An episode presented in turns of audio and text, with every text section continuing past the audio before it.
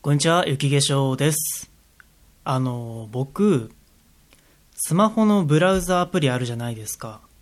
あれのブラウザ限界まで出しちゃうんですよ。それを友達に話すと、いや、ありえないみたいな。どうかしてるみたいな言われるんですけど、あの、iPhone 使ってて、サファリがデフォルトであるじゃないですか。で、Chrome も入れてるんですよ。Google のね。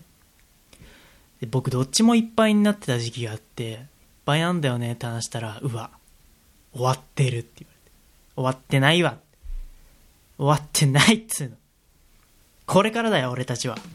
俺たちの物語はこれから始まるぜ。雪化粧先生の次回作にご期待ください。雪化粧の小腹を満たすちょこっとキャスト。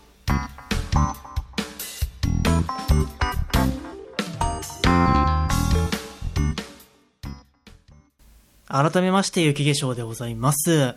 小腹を満たすちょこっとキャスト第5回配信でございます。ね、第5回配信の毎日投稿企画第3弾ということで、本日のトークテーマは、新型 iPhone が気になる。です。ね、新型 iPhone9 月の 27? かな？ん？違うよ。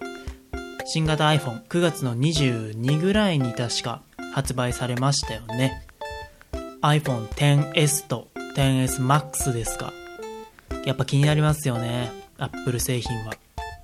まあ言うて、その僕 Apple 製品たくさん持ってますけど、特にこだわりはなくて。でも次携帯変えるとしてもやっぱ1台は iPhone 持っときたいんで、iPhone にしようかなと思ってるんですけども、10S はちょっとね、悩みますね。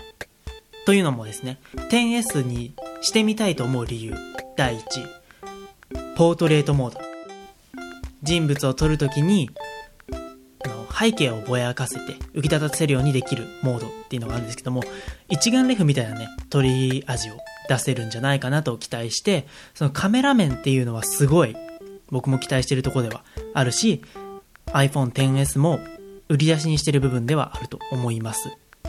でも、悩む理由第1位が Face ID なんですよ。顔をスマホの画面に向けると一発でロック開くっていうやつなんですけども、あれがね、ちょっとどうかなっていう。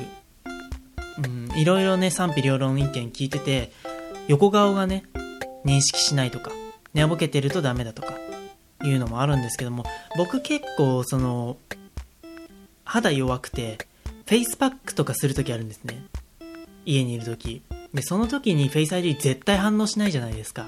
なので、そういう時間が長い人にとって、Face ID って結構デメリットかなと思ってまして、一番はそれが理由、ネックになって、買い替えは見送りかなと。あと、指紋認証めちゃくちゃ楽じゃないですか。まあ、反応悪い時もあるんですけども、ホームボタンを押して画面を点灯させるついでにロックも解除できるみたいな。あの仕組み結構好きなんで、まあ、それが全くない 10S ちょっと怖いなっていうの。まあ、これもきっと触ってないがゆえの恐怖なんですけど。はい。なんで 10S は見送りで、もう下手したら8にしちゃうかなっていう感じですね。あと多分、もうちょっとで買い替えかなっていう時期なんで、慎重に選んでいきたいなと思いますね。ただ、iPad Pro の新型は iPhone 以上に気になりますね。一応まだ公式には全然予定出てないらしいんですけど、一部リークによるともう2018年秋に出るの確実ぐらいの有力な情報があるみたいなんで、まあちょっと即買いはし、即買いはしないですけど、まあ性能とか様子見て、この iPad もね、あれなんですよ。Face ID っていう噂がありまして、画面がでかくなるのはいいけど、Face ID のみに頼るのはちょっと怖いなっていうところが、まあ、きっとあの、普通にね、入力すればパスコードでもいけると思うんですけど、便利な Face ID がね、便利じゃなくなっちゃう可能性が僕の場合はあるんで、ちょっとね、どうしよっかなっていうとこではあります。でも、Apple の新商品って、もう、旗から見てるだけでも楽しいですから、そこのガジェット好きとしてはね、あ久しぶりにガジェット好きっていう情報を出しましたけど、最近なかなかね、その、お伝えできるガジェットがなかったんで、ね、ガジェット好きとしては Apple の新商品の動向っていうのはすごい気になるし、ワクワクするもんなので、ぜひね、また iPad Pro が出た時も追っていきたいと思います。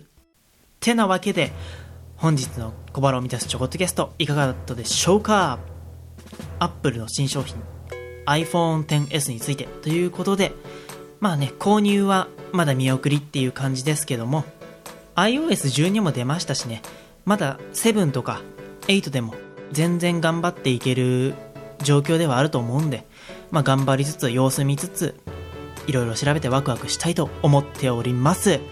というわけで、第5回配信もご清聴ありがとうございました。お相手はゆきえしょうでした。